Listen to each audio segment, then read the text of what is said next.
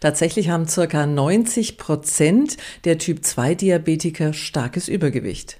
Pralles Leben mit Gewicht. Diese Folge wird unterstützt von Novo Nordisk und Mein zum Wunschgewicht.de, der Infoseite für Menschen mit Adipositas.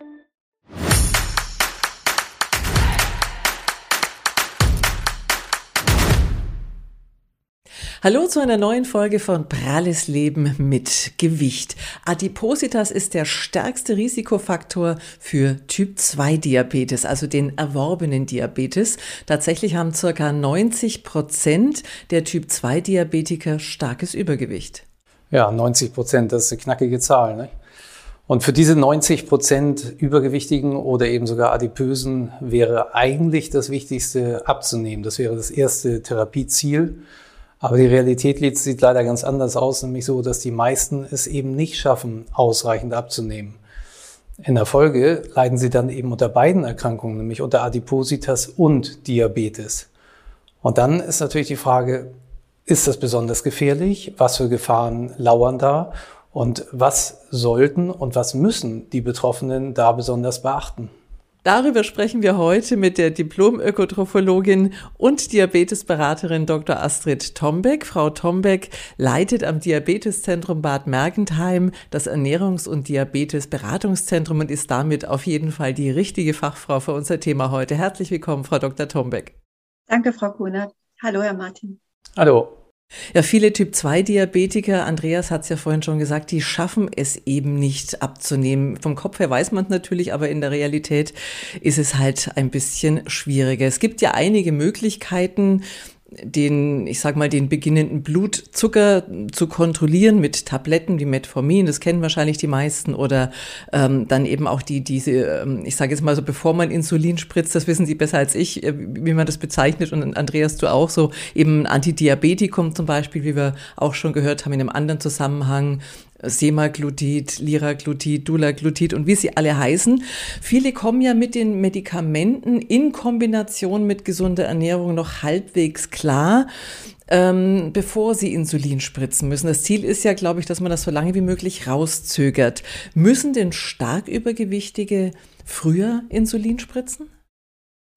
Also man muss natürlich beim Typ-2-Diabetes unterscheiden, dass es wir wissen inzwischen, dass es verschiedene Formen des Typ-2-Diabetes gibt. Und das Übergewicht ist das eine, aber da spielt vor allem das Bauchfett eine große Rolle. Also wir wissen, dass Menschen, die vor allem einen großen Bauchumfang haben, eher auch mal zu einer Insulinresistenz neigen und da eben eher das Problem haben, auch eher mal Folgeerkrankungen zu entwickeln und schwerer einstellbar sind.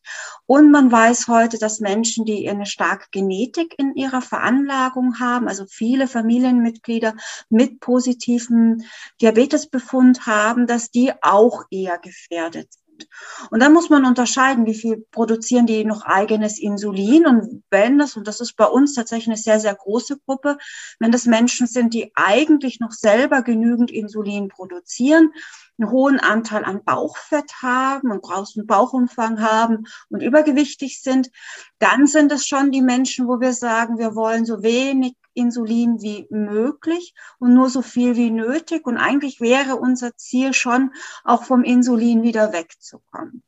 Und das geht tatsächlich nur mit einer ausgeklügelten medikamentösen Therapie, also mit den richtigen Tabletten, aber auch mit Lebensstilfaktoren. Also Gewichtsabnahme wäre natürlich toll. Das wäre natürlich schon, also ne, wenn man so 20 Kilo abnehmen könnte, dann könnte man vielleicht auch in ein Stadium zurück kommen, so vor dem Diabetes, dem Prädiabetes. Aber das schaffen viele nicht. Aber wenn man zumindest Gewicht hält und versucht, sich gesund zu ernähren, sich zu bewegen, auf Stress zu achten und nicht zu rauchen, dann kriegen wir die Therapie auch trotzdem hin. Sie haben jetzt so viele Stichworte genannt, da muss ich noch mal ein paar aufgreifen. Vielleicht können wir einmal ganz kurz auseinanderhalten, was ist eigentlich Typ 1 und was ist Typ 2 Diabetes. Dass wir mal erklären, dass es ja zwei grundlegend verschiedene Diabetestypen sind. Sind zwei komplett andere Erkrankungen, ja. Genau. Und das, dass Sie das noch einmal kurz erklären und vielleicht auch noch mal erklären, Typ 1 Diabetiker sind ja im Schnitt deutlich schlanker als Typ 2 Diabetiker. Warum ist das so? Hm.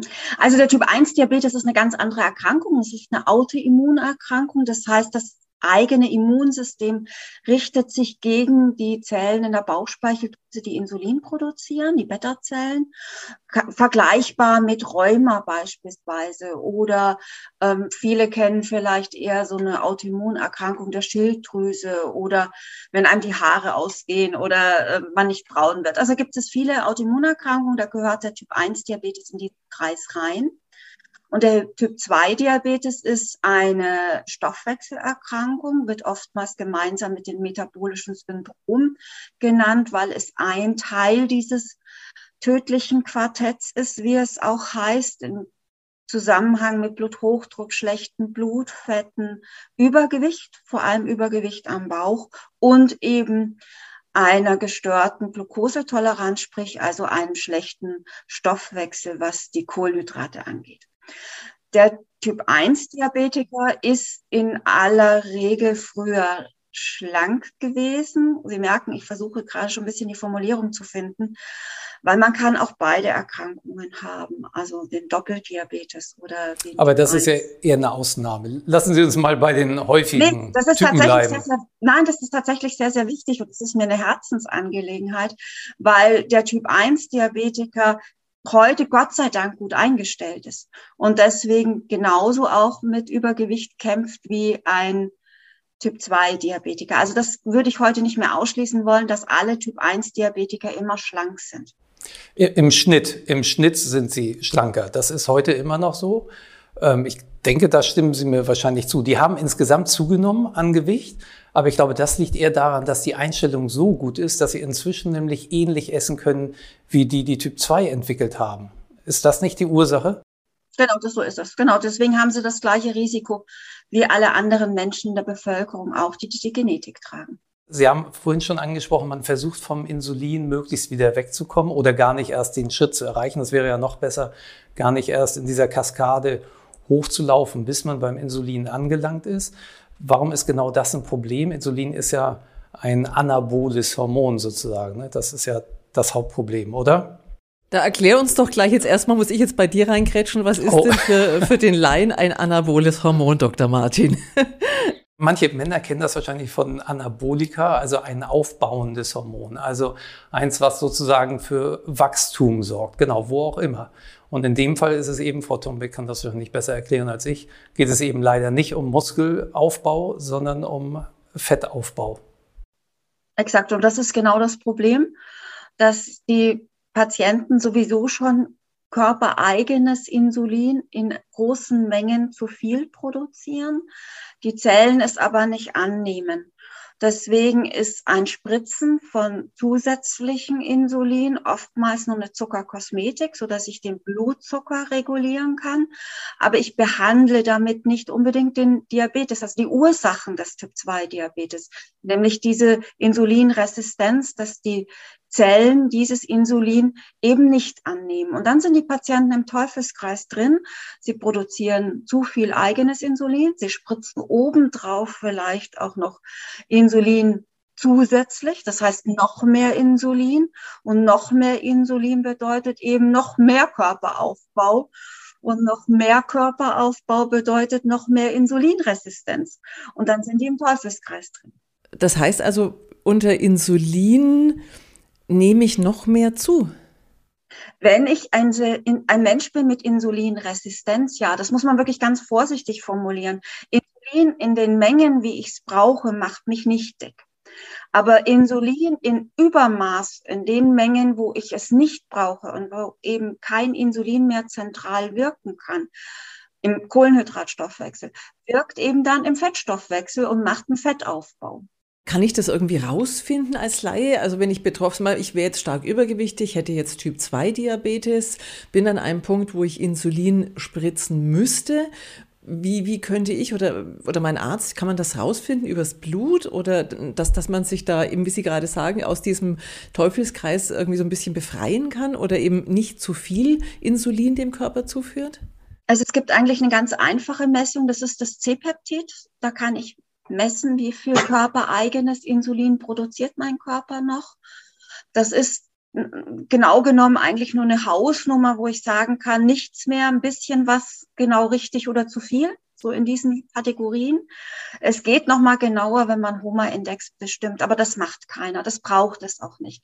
Was ich tatsächlich brauche, ist erstmal das C-Peptid, um zu sehen, wie viel Insulin produziert dieser Mensch noch. Und wenn ich sehe, das ist bei 100 Prozent oder 200 oder 300 Prozent, dann weiß ich, dass ich die Baustelle woanders ansetzen muss. Und diese Baustelle heißt eben Insulin Wirkung an der Zelle verbessern und nicht einfach nur Insulin obendrauf kippen.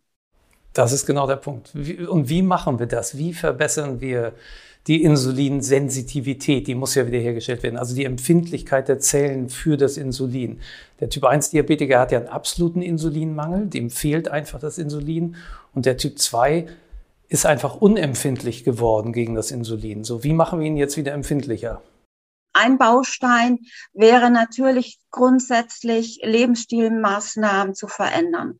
Dazu gehört eine gesunde Ernährung und unter gesunder Ernährung verstehen wir eine pflanzenbetonte ähm, Ernährung mit vor allem ballaststoffreichen Vollkornprodukten, Gemüse und eher Vermeiden von tierischen Produkten, rotem Fleisch und verarbeitendem Fleisch, also sprich Wurst. Also eher vegetarisch dann vegetabil würde ich es mal nennen. Ja, vegetarisch wäre schön, aber das ist oftmals nicht so, nicht zu erreichen. Vegetabil, also pflanzenbetont.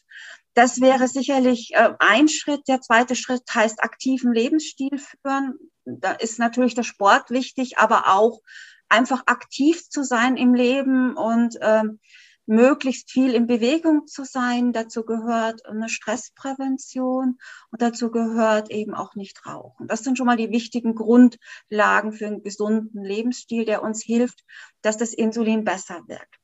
Wenn jetzt der Karren schon mal im Dreck ist, um das mal so zu formulieren, und äh, eigentlich stehe ich kurz vor einer Insulintherapie oder ich habe schon eine Insulintherapie äh, begonnen und merke, dass ich komme damit nicht weiter, ich müsste mehr und mehr Insulin spritzen und es hilft trotzdem nichts, dann empfehlen wir tatsächlich die Ballaststofftage oder die Hafertage. Wie funktioniert das? Also in der Klinik machen wir es über zwei Tage. Ähm, der Patient kann das zu Hause aber auch über einen Tag machen. Und es sollte, ich nenne das auch gerne Schalltag, also der Patient soll an dem Tag es sich schon erstmal grundsätzlich gut gehen lassen, schönes Buch lesen, vielleicht raus in die Natur spazieren gehen, den Wald genießen und dann eben drei Mahlzeiten, Hafermahlzeiten haben, also ein Porridge oder Overnight-Geschichten äh, zum Frühstück, Mittag eine Hafersuppe und abends vielleicht ein Haferauflauf oder nochmal einen herzhaften Haferbrei. Wir haben das bei uns jetzt auch geändert. In, wir sind ja im, im Bauland, also in Grünkernbauland. Wir haben das jetzt abends auch mal umgeändert in eine Grünkernsuppe. Funktioniert genauso gut, wenn man jetzt den Hafer nicht so gern mag. Tatsächlich hilft der Ballaststoff. Beim Hafer hilft noch der Begleitstoff vom Hafer. Das ist das Beta-Glucan. Und die wenigen Kalorien, die ich an dem Tag zu mir nehme. Also das Verhältnis wenig Kalorien plus viele Ballaststoffe. Und wir sehen meistens nach der zweiten Mahlzeit plötzlich bei Patienten, die vorher mit irre Mengen Insulin gespritzt haben, wir lassen das Insulin dann auch gerne mal komplett weg, auch wenn der vorher 500, 600, 800 Einheiten gespritzt hat. Und ähm, nach, der hatte nur zweistellige, dreistellige Werte, war nie im zweistelligen Bereich und ab dem Nachmittag greift das ganze System und plötzlich ist der Zucker gut und ist unter 100, ist bei 80, ist bei 90, ist bei 70 unter Umständen, weil plötzlich die Zellen sowas wie freigepustet werden und das Ganze wieder, der Stoffwechsel wieder greift ich nenne es tatsächlich auch gern mal artgerechte Ernährung, also so wie die Genetik es eigentlich bräuchte. Das klingt ja super. Ähm, das ist, glaube ich, ja ein ziemlich einfach zu erreichendes, äh, ziemlich einfach zu erreichende Maßnahme, um den Blutzucker zu senken. Und Sie haben jetzt sogar schon Werte genannt Richtung 80, 70. Und das ist für mich das Stichwort für die andere Gefahr, die ja bei insulinpflichtigen Diabetikern aufdroht, nämlich die Hypoglykämie, also die Unterzuckerung. Haben Sie solche Patienten auch häufiger, die sagen, Mensch, ich habe immer wieder das Problem, dass ich auch in einen Unterzucker rutsche? Also ich bin ja, habe ich schon ein paar Mal gesagt, als Notarzt auch viel unterwegs. Ich habe das jedenfalls häufiger. Mhm. Also bei Typ 1 ganz sicherlich. Bei Typ 2 muss man auf die Medikamente gucken, die der Patient bekommt. Dadurch, dass die meisten Patienten mit Typ-2-Diabetes ja selber noch gut Insulin produzieren, haben einen guten Puffer und kommen gar nicht so schwer in eine schwere Unterzuckerung. Also Unterzuckerung mit Bewusstlosigkeit oder sowas, wie wir das von Typ 1 kennen, ist tatsächlich nicht die Gefahr bei diesen Patienten. Es gibt Patienten mit Typ-2-Diabetes, die mit einem Sulfonylharnstoff behandelt werden. Das ist ein Medikament, das immer noch gerne eingesetzt wird.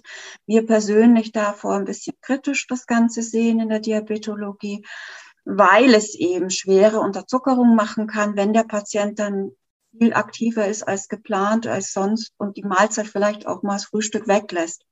Und das kann tatsächlich sehr schwere Unterzuckerung machen. Aber wenn der Patient jetzt in Anführungszeichen nur Insulin spritzt, dann kommt er schon in eine Unterzuckerung, merkt das vielleicht auch, je nachdem, wie hoch die Werte vorher waren, was er gewöhnt ist.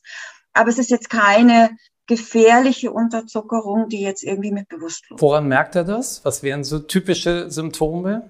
Ja, das, was wir auch kennen als Gesunde, dass wenn der Blutzucker abfällt, wir vielleicht ein bisschen zittrig werden, ein bisschen aggressiver werden, vielleicht ins Schwitzen geraten, vielleicht auch ein bisschen Heißhunger bekommen. Aber das kennen wir ja auch als Gesunde und das ist ganz normal. Das ist etwas, was auch wir kennen.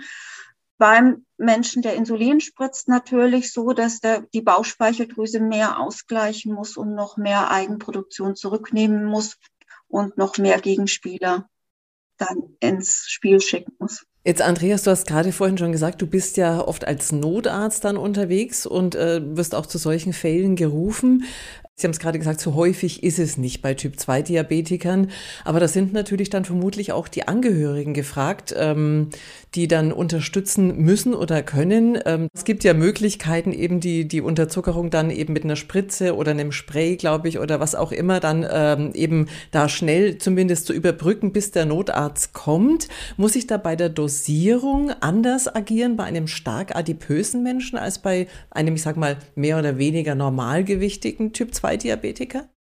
Nein, das ist immer die gleiche Dosis. Letztendlich empfehlen wir diese Notfallmedikamente vor allem für Typ-1-Patienten, für Pankreoprife-Patienten, also sprich Patienten, die keine Bauchspeicheldrüse mehr haben und bei den Patienten mit Typ-2-Diabetes, die ähm, vielleicht eben nicht in der Nähe den Notarzt haben können. Aber bei Typ-2-Patienten empfehlen wir schon eher auch den Notarzt zu rufen, und in Deutschland ist es schon so, dass der Notarzt auch dann schnell da ist, weil man gerade beim Typ-2-Patienten natürlich auch noch andere Begleiterkrankungen haben und äh, die Unterzuckerung vielleicht auch nur ein Teil der Wahrheit ist. Genau, da kann ich auch noch mal ein bisschen was zu sagen. Also ich unterliege natürlich einem gewissen Bias, also einer gewissen Verzerrung. Ich habe relativ viel, also deutlich mehr Typ 2 Diabetiker mit massiven Unterzuckerungen bis hin zu tiefen Bewusstlosigkeiten, wo wir also sehr schnell dann auch handeln müssen. Und es haben erstaunlich wenig Patienten Glucagon, gab es lange Zeit. Das ist so der Gegenspieler vom Insulin. Ne, Insulin senkt den Blutzucker, Glucagon erhöht ihn. Und da gibt es eine Spritze und dann muss man das aber aufziehen, das muss im Kühlschrank gelagert werden und so weiter. Haben erstaunlich wenig Angehörige griffbereit, so dass die in der Regel völlig hilflos sind. Wenn der Patient oder der Betroffene bewusstlos ist, kann man ihm halt auch keinen sonstigen Zucker mehr geben. Was man sonst ja noch macht, rechtzeitig Traubenzucker oder irgendwelchen süßen Saft oder sowas geben, Honig, solche Geschichten. Wenn die bewusstlos sind, kann man all das nicht. Das heißt, dann müssen wir wirklich ähm, entsprechend tätig werden und den Patienten unter Umständen auch mit ins Krankenhaus nehmen. Aber was du angesprochen hast, ist ganz spannend. Genau, es gibt jetzt nämlich einen Spray seit, äh, ich glaube, zwei Jahren ungefähr, Meines Wissens ist es von der, wird es von der Krankenkasse nicht bezahlt. Ich bin mal gespannt, wie gut sich das verbreitet und wann das übernommen wird. Aber das ist eben dann eine Maßnahme, die viele Angehörige vielleicht eher machen, als denen eine Spritze zu geben. Da haben ja viele auch Hemmungen. Sie müssen es erst aufziehen, dann wissen sie nicht, wohin mit der Spritze, wie verabreicht man die und so. Und wenn man ein Spray für die Nase und man gibt einfach einen Hub und das war's, das kann sich vielleicht weiter verbreiten und wäre vielleicht eine gute Hilfestellung. Ich weiß, dass es bei Kindern schon häufiger angewandt wird, wenn Kinder zum Beispiel irgendwie auf Klassenfahrt gehen oder solche Geschichten, dann eben also typischerweise Typ 1 Diabetiker sind. Ne? Also bei Typ 1 Diabetes haben wir tatsächlich überhaupt kein Problem in der Verordnung. Ja, es ist teurer, aber das große Problem beim Typ 2 Diabetes ist tatsächlich, also alle schweren Unterzuckerung, die ich bei Typ 2 Diabetes erlebt habe. Ich habe da auch ein bisschen eine verzerrte Wahrnehmung, weil die natürlich, bis die zu mir ins Krankenhaus ankommen, vergeht ja auch ein bisschen Zeit, waren es immer die falschen Medikamente. Das sind oftmals eben Sulfonylharnstoffe und Klinide gewesen, die in der Behandlung sind und die das dann letztendlich verursachen. Frau Dr. Tombeck, da muss ich jetzt als Laie tatsächlich kurz wirklich einhaken, weil ich glaube, das ist ein spannender Punkt. Was, was heißt die falschen Medikamente, wenn, bis, bis die Patienten bei Ihnen landen? Also tatsächlich, wir handeln ja eigentlich nach Leitlinie. Und in der Leitlinie ist es so, dass ganz klar, auch jetzt in der neuen nationalen Versorgungsleitlinie ganz klar draufsteht, als erster Linie sind es immer die Basistherapie mit Ernährung, Bewegung, nicht Rauchen und Stress. Dann entscheiden wir drauf, welches Medikament bekommt der Patient weiterhin, wenn es nicht ausreicht. First-Class-Medikament ist das Metformin, das hatten Sie vorher schon mal erwähnt. Neu in der Leitlinie ist, dass wir nochmal gucken, welches Risiko hat der Patient. Also hat er Herz-Kreislauf-Erkrankungen in der Vergangenheit gehabt oder ist familiär vorbelastet und gibt es Nierenerkrankungen bei ihm oder in der Familie. Wenn es der Fall ist, dann gehen wir tatsächlich zum Metformin eher auch mal ein GLP-1-Analoger. Sie hatten das vorher schon ein paar Namen dazu genannt. Oder eben, äh, eben auch den SGLT2-Hämmer. Und inzwischen sind wir so, dass wir sagen, auch diese drei Medikamente werden gerne kombiniert. Und es gibt eben ein altes Medikament, das im Hausärztebereich sehr, sehr, sehr weit verbreitet ist und sehr, sehr beliebt ist. Und das ist eben der Sulfonylharnstoff oder die Sulfonylharnstoff-Analoga, die tatsächlich sehr, sehr, sehr, sehr schwere Unterzuckerungen machen können. Und äh, wir sind uns in den Verbänden dann tatsächlich nicht ganz einig. Jetzt hier aus der Diabetologie sehen wir eher dieses Medikament nur als Reservemedikament bei Menschen, die eine geringere Insulinleistung haben und vielleicht noch nicht Insulin spritzen möchten. Oder als Medikament beim ganz anderen Diabetestyp wie beim Modi-Diabetes. Es ist aber so, dass immer noch ein großer, sehr, sehr großer Teil an Menschen tatsächlich mit Sulfonylharnstoffen versorgt ist. Und wenn ich tatsächlich mal eine schwere Unterzuckerung eines Typ 2 Diabetikers tatsächlich dann verlegt bekomme in unsere Klinik, dann mit einer schweren Unterzuckerung war immer so ein Medikament im Spiel. Hm, also da würde eigentlich, müsste man tatsächlich dann als, als Betroffene auch äh, genau gucken, was ich da kriege und dann vielleicht auch mal, da wären wir wieder bei unserer letzten Sendung, wie sage ich es meinem Arzt, das hatten wir da nämlich als Thema. genau, dass wir unseren Arzt dann einfach mal ansprechen und sagen, jetzt äh, passen Sie mal auf, äh, ist das wirklich das Richtige für mich? Das ist eine individuelle Entscheidung, welche Medikamente der Patient bekommen soll. Und es ist eine maßgeschneiderte Therapie. Es gibt da nichts von der Stange. Aber diese Medikamente sind halt noch sehr, sehr verbreitet und sie wirken natürlich auch. Es ist schon so, dass sie wirken, aber ähm, mit eben durchaus dem Risiko, dass sie schwere Unterzuckerungen machen können und bei Menschen, die eher das Problem der Insulinresistenz haben und des Übergewichts haben, tatsächlich auch nochmal Gewichtszunahmen machen. Und das sind Dinge, die wir eigentlich nicht haben wollen. Und da muss man schon entscheiden, welcher Patient ist tatsächlich der richtige Patient für dieses Medikament und nicht einfach mal wild streuen mit der Gießkanne. Aber wenn ich aus der Praxis für die Praxis nochmal drei weitere Gründe kurz erwähnen darf, warum die Leute in eine Unterzuckerung rutschen können. Neben der fragwürdigen Medikamentenkonstellation kann es eben auch sein, dass eine Infektion einen ganz anderen Insulinbedarf hervorruft, nämlich einen äh, niedrigeren Insulin, Insulinbedarf unter Umständen, dass ein eine ausgelassene Mahlzeit, aber vorher Insulin gespritzt, auch nicht selten zu einer massiven Unterzuckerung führt. Und die Leute, die zum Beispiel abnehmen wollen und jetzt viel mehr Sport treiben, auch die müssen darauf achten, dass sie unter Umständen ihr Insulin oder auch ihre sonstige Medikation entsprechend anpassen müssen, um nicht deswegen in eine Unterzuckerung zu geraten, weil sie natürlich viel mehr verbrennen und viel mehr Zucker verbrauchen durch ihre Aktivitäten dann. Aber wir haben schon gemerkt, wenn ich das jetzt mal so, so als kleines Fazit zusammenfassen darf, ähm, man, Sie haben es gerade so schön gesagt, man muss immer individuell entscheiden. Und Doc, du hast ja auch gerade drei ganz wichtige Punkte noch genannt. Also man kann eben nicht einfach den Typ 2 Diabetiker in eine Schublade tun. Und selbst wenn man sich jetzt was Gutes tun will und sagt, okay, ich ändere meine Ernährung, ich treibe Sport, dann ist das der richtige Weg. Aber ich muss trotzdem aufpassen, dass ich dann eben auch ähm, ja mein Therapieverhalten entsprechend anpasse, weil sonst auch wieder alles aus dem Gleichgewicht gerät. Also alles nicht ganz so einfach. Deswegen wirklich immer den Austausch auch mit dem Arzt suchen, ruhig nachfragen, wenn ihr etwas nicht versteht oder wenn ihr da irgendwie Bedenken habt oder merkt, irgendwas passt nicht mehr so ganz gut. Es lohnt sich auf jeden Fall. Frau Dr. Tombeck, vielen herzlichen Dank für die Auskunft, die Sie uns heute gegeben haben, für die wertvollen Infos. Andreas, auch Dankeschön für deinen Input aus der Praxis. Ich glaube, das war heute mal wieder ganz wichtig, dass man eben du als Notfallmediziner ja wirklich dann der Erste bist sozusagen, äh, der dann auch da vor Ort ist und eben sozusagen erste ärztliche Hilfe dann auch leistet. Vielen Dank äh, für deinen Input. Ja, und wenn ihr ähm, noch mehr zu übergewichtigen Themen wissen wollt, dann äh, folgt uns einfach bei YouTube, abonniert uns, klickt auf unsere Facebook-Seite und äh, sagt's gerne auch weiter, dann verpasst ihr nichts mehr. Bis zum nächsten Mal. Tschüss. Tschüss aus Hamburg. Tschüss aus Bad Mergentheim.